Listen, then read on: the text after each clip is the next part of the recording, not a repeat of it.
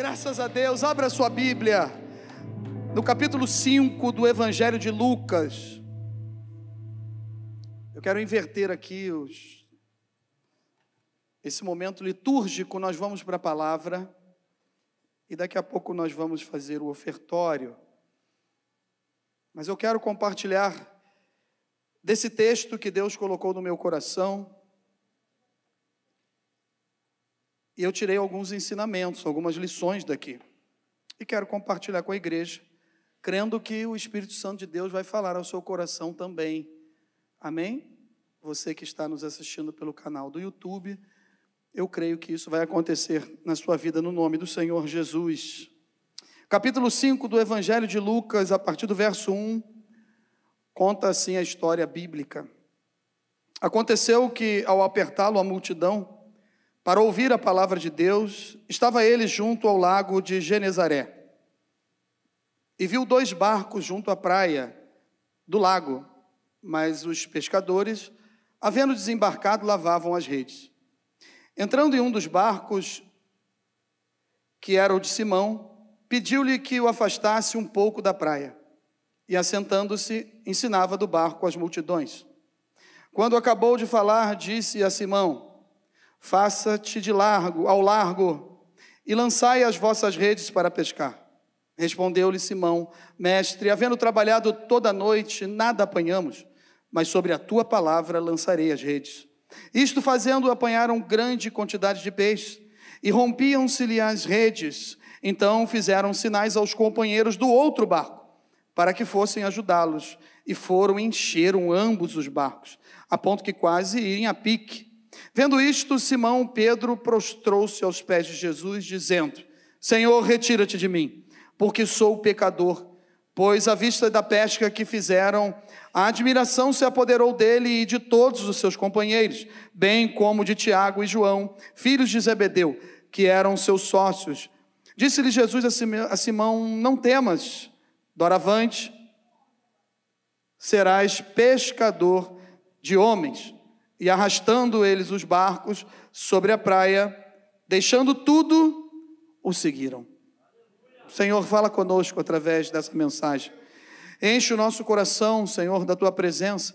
Que o teu Espírito Santo possa me usar como um canal, um instrumento do teu evangelho, para dividir, para compartilhar, para que tuas, as tuas ovelhas, Senhor, o teu rebanho seja abençoado nessa noite.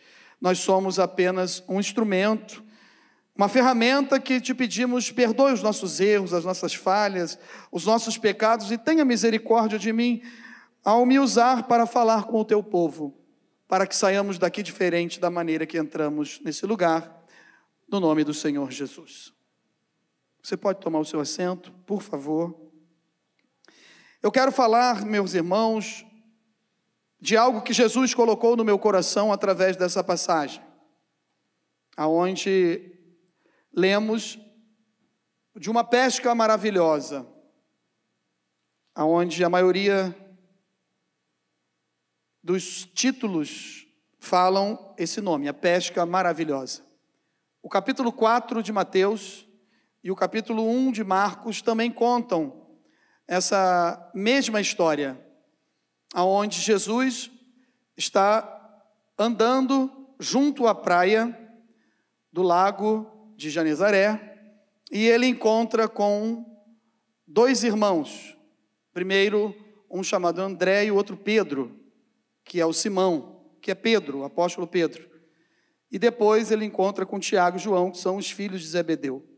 Cada um deles, esses irmãos, eles tinham os seus negócios e trabalhavam com seus barcos.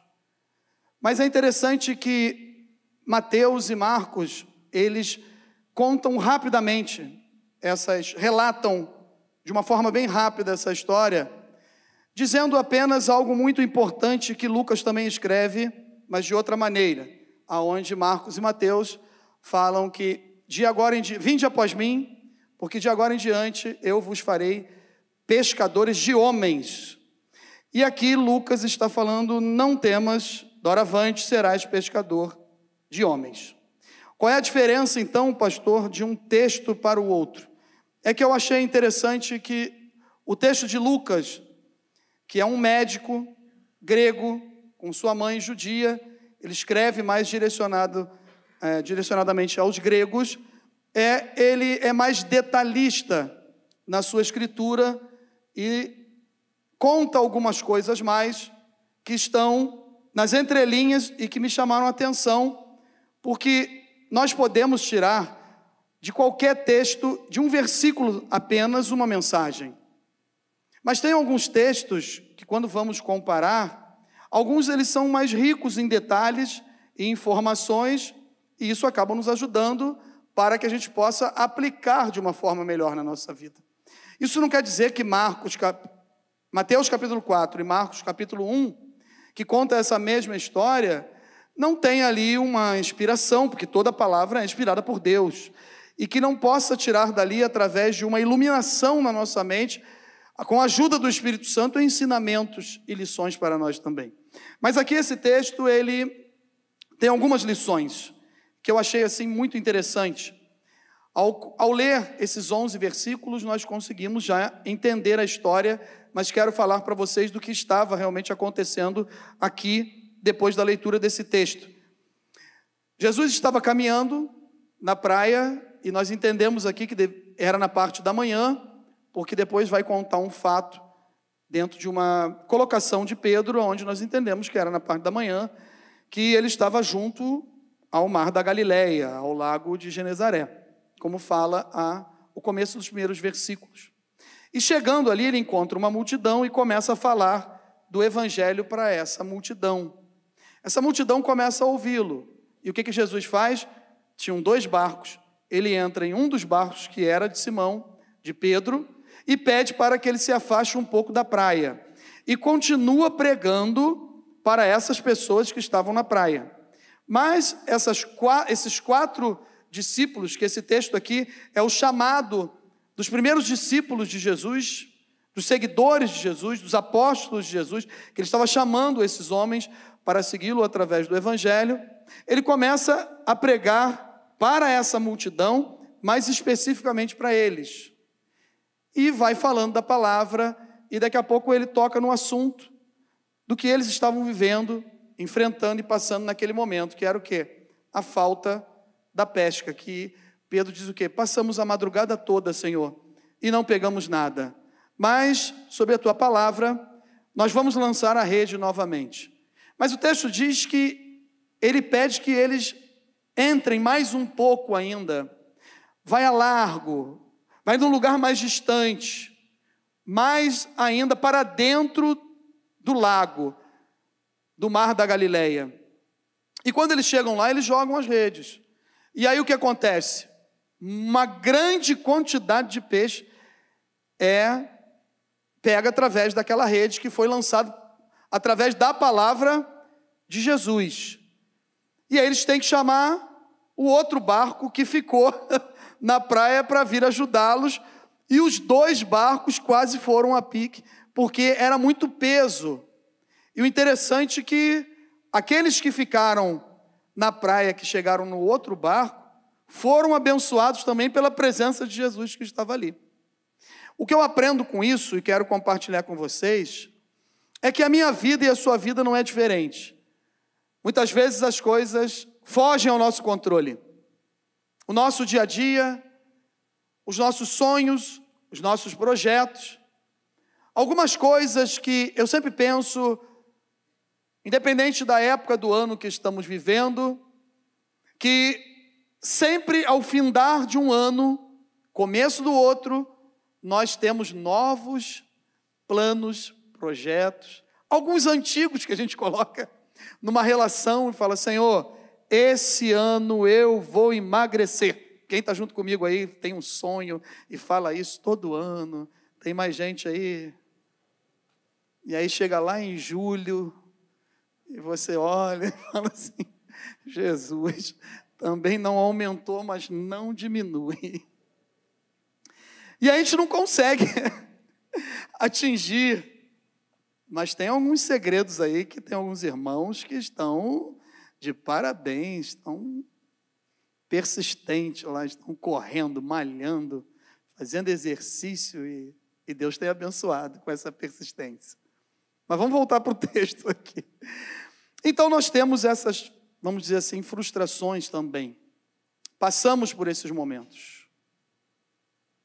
Depois de uma noite de frustração devido a um tempo de trabalho perdido, vamos dizer assim, e mal sucedido, retornaram de mãos vazias. O cansaço, o sono, a tristeza, era o que restava em seus pensamentos e nos seus corações. Jesus estava querendo escrever uma nova história na vida desses homens. E para isso, o mestre criou algumas situações interessantes, usando o cotidiano, ou seja, as coisas do dia a dia, para alcançar os seus objetivos e cumprir o seu propósito. Na verdade, ali a pesca era muito importante para aqueles homens, mas os objetivos de Jesus e os propósitos de Jesus, muito mais importantes. O que eu aprendo com isso, pastor? Que os objetivos de Jesus e os propósitos de Deus para a minha vida e para a sua vida são muito mais importantes do que a minha e a sua frustração que entrou aqui nessa noite. Eu não sei o que você está passando, eu não sei o que você está vivendo, eu sei o que eu estou passando, o que eu estou vivendo, mas eu creio que existe um Deus que tem propósito, que tem pensamentos ao meu respeito, que tem planos ao meu respeito, que tem objetivos, que tem coisas, sonhos, projetos para se cumprir em mim, através de mim, que são bem maiores do que as minhas frustrações. E das suas também. Ele é o mesmo. Jesus não mudou. E aí, meus irmãos, tem algumas coisas aqui que a gente pode falar antes de aplicar isso realmente para as nossas vidas. O barco representa aqui nesse texto o centro da vontade de Deus. Portanto, descer do barco significa sair da direção de Deus. Não saia do barco, pois ele será o instrumento de Deus que nos levará ao lugar onde Jesus vai nos honrar. Preste atenção nisso. Não saia do barco nessa noite. Quem sabe você entrou aqui com vontade de desistir. Desistir da direção de Deus. Desistir daquilo que não parece ser a vontade de Deus desistir de sonhos que aos meus olhos e aos teus olhos Deus não tem nada a ver com isso. Deus não está nesse negócio, Deus não está nesse projeto. E aí, quando nós menos imaginamos, a gente vê Deus agindo, operando, transformando, agindo no nosso meio, em nosso favor. Sabe por quê? Porque Ele está no barco. Não pule do barco, não saia. Ele será o instrumento de Deus para honrar a sua vida. Aonde o pecado abundou, o que acontece? Superabundou o quê? A graça de Deus. Aonde nós estávamos um dia? Outrora, como que nós chegamos aqui? E hoje, nós estamos com os pés firmes na rocha. Nós sabemos o que é o pecado, nós queremos viver longe do pecado, nós fugimos do pecado, e quando pecamos, nos arrependemos, e o sangue de Jesus nos purifica de todo o pecado mas a gente não tem prazer nenhum em viver nessa desgraça do pecado, que tira o nosso sono. O pecado murcha a gente. Já percebeu quando a gente erra? Tem um ditado antigo que muitos aqui vão lembrar. Pelo menos eu já ouvi muitas vezes. Sabe aquele ditado que fala assim, ó: dá vontade de entrar dentro de uma garrafa, fechar essa garrafa, me jogar no oceano e eu sumir por aí. Quem já ouviu isso? Ué, eu sou o mais antigo daqui, não acredito. Não sou, não. Não sou, não. Aonde tem Neide no pedaço, eu não sou o mais antigo, né, Neide? O mais experiente. Dá vontade de sumir, entendeu? Então, quando dá vontade de sumir, desaparecer do mapa. Ah, tá bom. Então esse deve ser gauchês, é lá do sul que eu aprendi quando era pequeno. Esse é do sul, tá bom. Então vamos, vamos voltar para a mensagem. Louvado seja o nome do Senhor Jesus. As redes representam o talento, a capacidade, as promessas, os projetos de Deus. Lavar as redes, eles estavam lavando as redes na praia na volta de uma noite terrível. Lavar as redes significa enterrar e jogar fora tudo o que Jesus já colocou em cada um de nós. E às vezes a gente faz isso. Deus tem nos dado dons, talentos, capacidades, condições, sabedoria, meios, oportunidades. E às vezes jogamos tudo isso fora quando nós lavamos as nossas redes na praia. Lavar as redes representa isso. Eu estou desistindo. Eu não acredito mais que vai acontecer alguma coisa. Quem sabe amanhã? Quem sabe daqui a um ano? Quem sabe daqui a dois anos? Um dia desse eu ouvi uma pessoa falar para mim que, porque eu casei com 21 anos, seis meses, quatro meses depois completei 22. E aí eu falei, eu casei cedo. Ah, você não se arrependeu? Eu falei, não. Me arrependi dos meus erros, mas de ter casado cedo, não. O problema não era o casamento, o problema era, o problema era Joe. mas Jesus mudou. Glória a Deus por isso. Então a culpa não é do casamento. E aí a pessoa falou: Ah, não, eu se eu pudesse, eu não teria casado nova, não. Eu teria casado com uns 30 e poucos anos, que daí eu já teria experiência. Está vendo que às vezes a história para um é de um jeito e para outro é de outro? Por quê? Porque nós às vezes queremos pegar a nossa história e colocar dentro das coisas que dão, que dão certo, que funcionam e que Jesus está no negócio. Por quê? Porque a gente se decepcionou. Porque nós pegamos as coisas às vezes e não conduzimos da maneira que Deus quer que a gente conduza. Mas na verdade, eu não posso lavar as minhas redes, que significa jogar fora aquilo que Deus já me deu, enterrar os meus dons e os meus talentos ou eu não quero mais um envolvimento com ninguém porque o meu primeiro casamento não deu certo. Meu Deus, Deus tem vitória para você, meu irmão. Deus tem vitória para nós nessa noite. Não estava escrito aqui, não, não sei por que foi para esse lado, mas Deus sabe de todas as coisas. Deus tem uma nova história para você. Não lave as redes. Não desista daquilo que Deus já deu para você.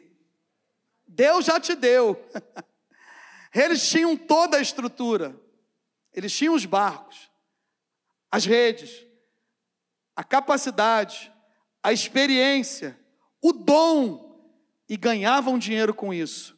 Só que quando Jesus chegou no pedaço, tudo foi diferente, tudo mudou. Por quê? Porque tem algumas lições que nós podemos extrair desse texto. Quais são elas, pastor? A primeira é que Jesus é alguém que nos conhece e sabe o que precisamos em todos os momentos da nossa vida. Amém? Eu vou repetir. Jesus é alguém que nos conhece e sabe o que precisamos em todos os momentos da nossa vida. Quero pedir perdão aos irmãos que registrem aí depois, aqueles que estão nos acompanhando, e você que sempre anota. É, o tema dessa mensagem é o que Jesus quer nos ensinar com a pesca maravilhosa. O que, que ele quer nos ensinar? A primeira coisa é essa. Sabe aquela causa na justiça que não saiu ainda? E que você tem orado? Ela vai sair no tempo certo. Primeiro, porque Ele é Deus. E segundo, porque Ele cuida da nossa vida em todas as épocas, áreas, momentos e sabe a hora certa que nós vamos precisar desse recurso. Quando o recurso chegar, tu vai falar assim: chegou na hora certa, olha que eu tenho que comprar uma casa agora, eu tenho que honrar essa dívida. E se ele chegar agora, só Deus sabe o que você vai fazer com esse recurso. Por isso que ele não nos dá. Jesus observou. E o texto diz que ele viu dois barcos. Sim, porque ele estava vendo tudo que estava ao seu redor ali naquele lugar e como onisciente, onipotente, onipresente, os olhos do Senhor estão sobre toda a terra. Então, Jesus, ao chegar ali, ele não estava vendo só dois barcos, ele estava vendo tudo o que estava acontecendo, mas principalmente uma coisa: Jesus olha para seres humanos, Jesus olha para pessoas, Jesus ama pessoas, Jesus está olhando para você nessa noite, dizendo: Eu não te abandonei, eu não esqueci de você. Eu estou junto com você. Tinha uma multidão ali ouvindo a mensagem. E ele pede que o barco seja um pouco mais retirado da praia. Eles estavam ouvindo a mensagem de Jesus. Mas o interessante é que isso não foi um empecilho para atrapalhar os, os planos de Deus para aqueles homens. Meus irmãos, nada, nem ninguém pode frustrar os planos que Deus tem para a sua vida. Aquilo que Deus já preparou para você, ninguém rouba. Aquilo que Deus já separou para você, ninguém tira. Aquilo que Deus tem para você vai se cumprir no tempo certo, pelo poder que há no nome do Senhor Jesus. Vai acontecer. Do jeito de Deus, na velocidade de Deus, na forma de Deus, mas vai acontecer. Você crê nisso? Dá um glória a Deus aí, aplauda o Senhor.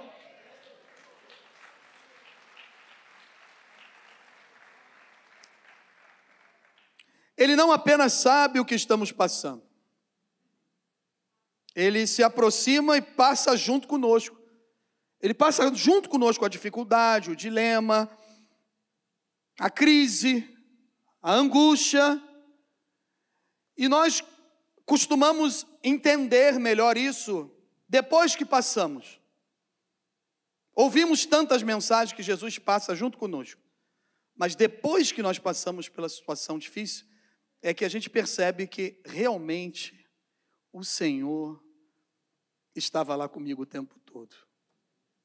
Então a gente pode ter essa percepção antes. Ele está junto com você aí. Ele não está apenas observando, olhando. Jesus é alguém que olha, identifica, já sabe o que tem que fazer e se aproxima para fazer aquilo que é preciso fazer. Então ele se aproximou. É alguém que sabe, ele já sabe o que eu preciso em todos os momentos da minha vida. E ele não trata logo do nosso problema. Já percebeu isso?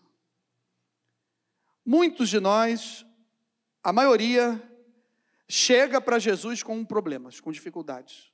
A minoria chega com a vida legal, e aí você pede assim: quem pode dar um testemunho aqui? Tem um monte de ex alguma coisa. Todos são ex alguma coisa. Mas sempre tem um ou outro que fala assim: não, eu não tinha problema nenhum, eu não atirava pedra nem no gato da vizinha, eu não. Eu nunca apertei campainha e, saí correndo, brincando de apertar a campainha dos outros. A irmã ficou. Eu nunca fiz essas coisas. Cheguei com a vida tranquila. Todos nós pecamos e fomos destituídos da glória de Deus. Mas eu cheguei com a vida boa, eu não precisei passar por alguma situação e o Evangelho me alcançou. Amém. A mensagem do Evangelho é para todos, não é só para quem está passando por problema. Mas geralmente nós chegamos passando por algumas dificuldades. É interessante que Jesus ele, ele nos abençoa.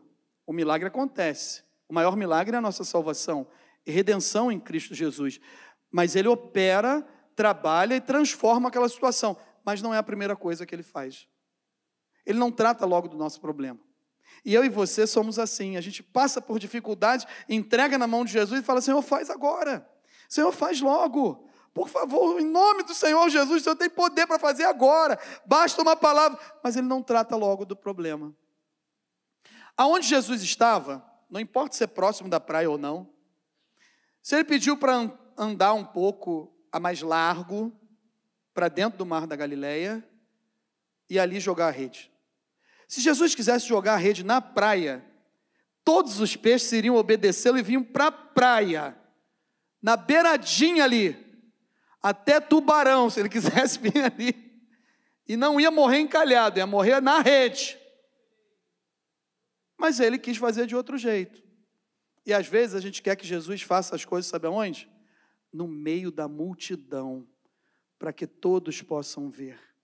Tem coisas que ele vai fazer, sim, no meio da multidão, porque o nome dele vai ser glorificado e exaltado de qualquer jeito com aquele que é crente. Mas às vezes Jesus faz, sabe o quê? Ele vai nos tirando, ele vai nos levando para mais perto dele, para ter mais intimidade com Ele. Ele vai tratando primeiro de nós, tratando da nossa vida espiritual, para depois tratar do nosso problema. Ele pode tratar do seu problema hoje, como ele pode estar startando hoje um tratamento específico maravilhoso, que ele tira toda a dor com o melhor remédio chamado Espírito Santo e vai transformar a minha a sua saúde espiritual. Deus tem cura da alma para você aqui nessa noite. Deus tem cura da alma para você aqui nessa noite. No nome do Senhor Jesus. Eu sei que pensamentos tenho a vosso respeito, diz o Senhor. Pensamentos de paz e não de mal, para vos dar o fim que desejais. Jeremias 29, 11 nos dá essa linda informação. Segunda coisa, Jesus nos ensina a confiar nele através do ensino da palavra. As dificuldades, tudo aquilo que enfrentamos, e o milagre pode acontecer, como eu falei, porque quem, quem opera milagre é Jesus. Como fala o nosso pastor Carlos Ribeiro, a especialidade de Jesus é fazer milagres. Então, mas primeiro ele quer nos ensinar a confiar nele, através do ensino da palavra. Jesus não saiu mandando jogar a rede, não. E nem operou o milagre da grande, da pesca maravilhosa, antes de chamá-los para perto, tratar deles, porque estava chamando discípulos. Tem discípulos de Jesus aqui nessa noite? Você foi chamado por Deus. Nós fomos chamados por Deus. Então vamos deixar Ele nos tratar. Vamos deixar Ele falar conosco através da palavra. Porque através do, desse ensino, dessa palavra aqui, a gente aprende a confiar nele. É interessante que a gente fica ouvindo uma palavra de alguém que não estamos vendo. a gente conhece porque sente a presença dele. A gente vê, é óbvio, Jesus operando em nós e através de nós. Quem vê Jesus na sua vida e na sua casa aí? Pronto, já viu. Mas dentro de uma limitação ótica e se tratando de visão humana, a gente não vê Jesus. Mas a gente crê nele. E aí nós cremos na palavra dele. E a palavra dele vai nos ensinando a confiar nele. E aí a gente vai confiando nele. A palavra de Deus, ela vai nos tirando do meio das coisas ruins. A multidão aqui nesse texto, ela significa o quê? As coisas desse mundo. As coisas desse mundo que nos sufocam. O dia a dia. As competições.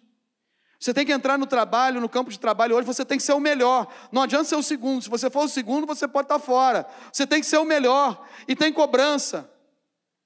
Se você não cumprir metas, você vai embora. Se você não atingir alguns objetivos que a empresa te pede, você vai embora. E eles te trocam assim como trocam um copo descartável, pega um copo de água ali, bota outro no lugar, e amanhã de manhã já tem outro. Já tem uma fila lá de fora esperando. Essas coisas elas nos sufocam, essas coisas apertam o nosso coração, essas coisas tentam tirar a nossa fé, tirar a nossa inteligência da fé, a inteligência de crer que existe um Deus que age no sobrenatural, que muda as coisas de uma hora para outra, e nessa noite, através da palavra dele, vidas estão sendo transformadas aqui pelo poder que é no nome do Senhor Jesus. E só quem crê em Deus consegue entender isso. Que Ele muda situações, que Ele vai nos tirando do meio das coisas desse mundo, que não tem mais a ver com a direção de Deus, com a vontade de Deus, com os propósitos de Deus, e Ele vai nos levando para onde, pastor? Para dentro do centro da vontade dEle.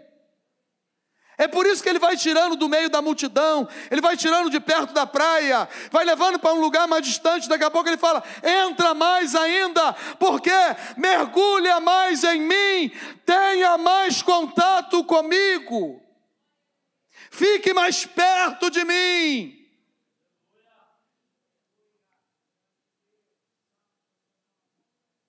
Sabe por quê? Porque na praia nós temos envolvimentos ainda. Ficar perto da multidão, ficar em alguns lugares que eu não fico, irmãos. Nem tento passar lá perto, porque eu já sei qual é o problema que vai dar. Então, vocês estão entendendo aqui, né? Sentido figurado, eu não vou nem perto da praia. Eu vou à praia, irmãos, mas não tem texto aqui. Vamos para o texto, tá bom? Não é uma doutrina, nossa igreja proíbe ir à praia. Não, não é isso. Vocês estão entendendo. Porque Jesus está no barco. Então, se ele está no barco, eu tenho que ir junto com ele. Eu não posso ficar lá no meio da multidão. Se eu ficar no meio da multidão, a multidão já ouviu a mensagem. A multidão sempre ouviu a mensagem. A multidão continua ouvindo a mensagem. Essa mensagem do Evangelho, todos os dias, todas as horas, todos os momentos. Hoje, os irmãos que estão, pessoas que estão na rua, tem irmãos lá também pessoas que estão nas ruas, vão ouvir mais uma vez essa mensagem.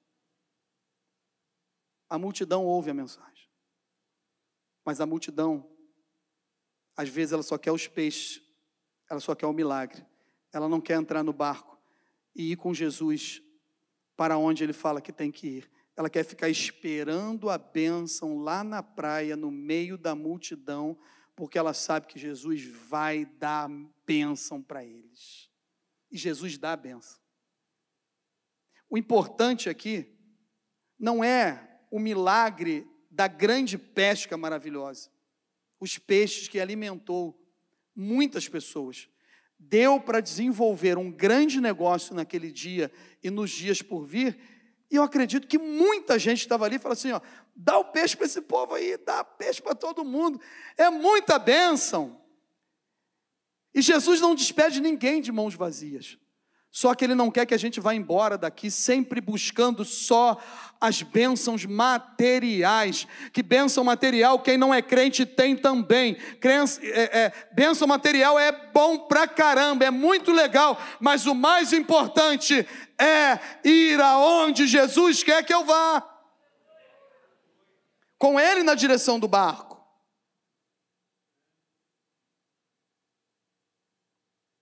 A solidão ela é muito ruim.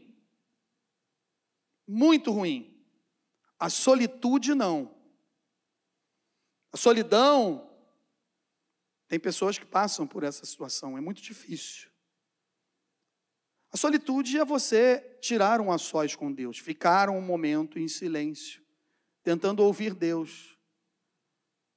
Tentar tirar alguns minutos, algumas horas, sem falar nada. Que dificuldade. Mas a gente tem que fazer isso. Há momentos que é necessário estar só com Deus. Eu fiz uma visita hoje à tarde. E isso é para a glória de Deus. Para a glória de Deus, para a honra do nome do Senhor Jesus. Amém? Essa pessoa falou assim: Eu já fiz uma liga, eu já fiz várias ligações, pastor. Várias ligações, várias ligações. Eu estou muito enferma e ninguém veio me visitar. Mas o Senhor veio. Aí eu falei assim: eu não sou melhor do que ninguém. Sabe por que, que eu vim? Ela falou: não, porque Deus queria que eu estivesse aqui. Então ele não queria que os outros irmãos estivessem aqui? Isso é falha da igreja? Falei: não. Pode ser sim, que às vezes a gente, nós somos falhos. Mas há momento, irmã, que ninguém vem. A gente fica sós com Deus. E ficar sós com Deus é bênção. Aí ela começou a chorar e falou assim: Eu tenho orado mais, eu tenho lido mais a Bíblia, eu tenho buscado mais. E aí Deus, pela misericórdia, na hora me deu assim, eu falei: E você já pediu perdão para tal pessoa? E essa pessoa estava presente. Eu não sabia de nada, foi o Espírito Santo. E ela falou assim: Não. Começou a chorar, pediu perdão, se reconciliou com a pessoa que estava cuidando dela, ajudando dela. Aí sim eu ungi, olhei, falei: Você já foi curada da tua alma. da tua enfermidade física, Jesus pode curar também. Se Jesus não te curar da enfermidade física, o principal ele já te curou. A tua alma foi curada aqui nessa tarde. Então, queridos, há momentos que é necessário ficar só. E nós culpamos todos. Tudo. Principalmente os pastores. Os pastores não me visitaram. É uma falha. É um erro. Precisa ser revisto quando isso acontece. Mas eu creio que o nosso Deus, às vezes, ele não deixa ninguém ir lá. Porque ele quer que a gente fique só com ele. Quem sabe você está precisando ficar sós com Deus e ainda não entendeu que não está tendo ajuda de ninguém e está se sentindo sozinho. Tem mais uma notícia boa para você nessa noite. Você não está sozinho o melhor amigo está junto com você. É Jesus de Nazaré. Ele nunca te abandonou e nunca vai te abandonar. Ele está aqui nessa noite. Você pode sentir a presença dele? Ele está aqui conosco. Ele é fiel, ele é Senhor, Ele é Salvador, Ele é Rei dos Reis, Ele é médico dos médicos, é Senhor dos Senhores, Ele é o Alfa, o Ômega, o princípio, o fim, aleluia, Ele é o Criador de todas as coisas, Ele é de eternidade a eternidade, Ele é Jesus. Ele é Jesus. Tem mais um ensinamento. Ele nos ensina sobre intimidade e ter relacionamento dentro das circunstâncias mesmo com as circunstâncias contrárias. Ele nos ensina sobre intimidade e ter relacionamento, mesmo com as circunstâncias contrárias. Isso está no verso 5. Respondeu-lhe Simão: Mestre, havendo trabalhado toda a noite, nada apanhamos. Mas sobre a tua palavra eu vou lançar as redes. Eu aprendo aqui, queridos, que Há momentos que nós só vamos receber algumas vitórias. Eu vou explicar quando nós tivermos um tempo de voo. Quando a gente já tem um tempo de voo. Aí eu posso começar a preparar o paraquedas. E aí eu posso saltar. Que tempo de voo é esse, pastor? Veio agora isso na minha mente. tempo de voo é tempo de palavra com Deus.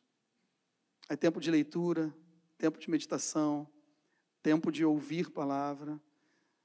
E quanto menos a gente faz isso, menos tempo de voo a gente tem. E menos intimidade a gente tem, menos relacionamento a gente tem. O momento mais importante desses homens que estavam sendo chamados para discípulos foi quando eles pararam para ouvir a palavra de Jesus dentro do barco. Porque depois que eles ouviram a palavra, aí Jesus falou para eles: agora você já tem tempo de voo. Lancem as redes. Pode lançar. Eu já falei o suficiente com vocês para lançar as redes. Pode confiar em mim. Vocês estão começando a ter relacionamento. Vocês estão começando a ter intimidade. E agora vocês vão poder lançar. Às vezes nós temos muita fé. Temos atos de fé, atitudes de fé. Perseverança é alguém que tem fé, mas a gente não tem tempo de voo com experiências com Deus para ter relacionamento e intimidade com Ele, para lançar a rede. Quem sabe é isso que eu e você não recebemos algumas vitórias ainda. A gente está lançando a rede no lugar errado, no tempo errado e sem a ordem de Jesus. Ele não mandou lançar ainda. E eu e você já estamos querendo lançar essa rede. Porque quando ele fala, lança a rede, é agora, pode ter certeza vai ter muita benção, vai ter muitos peixes, porque Ele providencia. A Bíblia diz que os sinais seguirão os que creem. Então eu e você não precisamos ir atrás de sinais. No tempo certo, os sinais das bênçãos de Deus vão chegar na minha casa, na sua casa, na sua vida, na nossa família, no nosso casamento. Espere e confie no Senhor, que isso vai acontecer no nome do Senhor Jesus. Por quê? Porque Jesus é o dono da bênção. É Ele que dá a benção. O tempo que temos com Ele, ele é muito mais importante do que aquilo que já vivemos. De todas as pescas que eles tiveram, de noites maravilhosas, de pescas de algumas coisas semelhantes a essa. Igual a essa nunca tinha acontecido. Por quê? O que Deus faz é diferente do homem. Então só isso a gente já sabe que não é igual. Mas Pedro, quando percebeu aquele milagre, ele falou logo: Senhor, olha só, se afasta de mim, fica longe de mim, não fica aqui perto comigo, não. Porque ele percebeu, sabe o que? Aquilo ali era coisa de Deus. Não tinha como um homem fazer aquilo. Nunca um pescador fez aquilo. O maior e melhor e o mais experiente que conhecia o mar da Galiléia nunca fez aquilo acontecer. Mas aquele que criou todas as coisas, o mar da Galiléia, a minha vida, a sua vida, sabe como fazer. E faz da melhor forma. Faz do jeito dele. Na velocidade dele então, meus irmãos, o melhor momento. Você já percebeu isso, Luiz? Que quando a gente luta, busca, ora, clama, chora na presença de Deus, adora a Deus, sai daqui e fala assim: que culto maravilhoso, cheio da presença de Deus, e não recebeu a bênção, e está clamando, está buscando, vão para a rua, vê milagres, pessoas se convertendo, e vai acontecendo um monte de coisa. Quando você recebe a tua bênção, você fala assim: e recebi? Ué, já viu que a gente fica anestesiado e fala assim: ué, foi? Igual injeção, vai doer, calma, enquanto. Já, já, já tomou, já não doeu. Ué, mas a gente comemora, glória a Deus, aleluia. Mas às vezes, queridos, o tempo que Jesus vinha falando conosco no barco, antes de lançar a rede e nos dar a vitória, foi muito melhor esse tempo com Jesus que quando chega a benção. O tempo com Jesus no barco foi muito melhor. A bênção foi maravilhosa. Tanto que abençoou outras pessoas, mas também deu trabalho, deu medo. Quase que os barcos foram a pique. Então, o momento mais importante que eu e vocês estamos vivendo, sabe qual é? É esse. Que Deus está preparando a minha bênção e a sua bênção. Nós ouvimos a voz dele, nós choramos na presença dele, nós louvamos a ele, nós acordamos de madrugada e ele permite que tudo isso aconteça. Por quê, pastor? Para que a gente fique pertinho dele. Porque às vezes, quando a gente recebe a bênção, parou a oração de madrugada, para o culto de quinta-feira, para a consagração. Nosso Deus não é um Deus mau, não vou dar vitória, que senão eles vão me deixar. Não. Nós somos livres para adorar esse Deus. E Ele não quer ninguém seguindo a Ele de uma forma obrigatória. Ele quer o quê? Verdadeiros adoradores que o adorem em espírito e em verdade. Tem adorador aí? Então fique em pé, dá glória a Deus, dê um abraço aí no seu irmão que está ao seu lado. Fale para ele, a sua vitória está chegando, meu irmão, no nome do Senhor Jesus. Amém.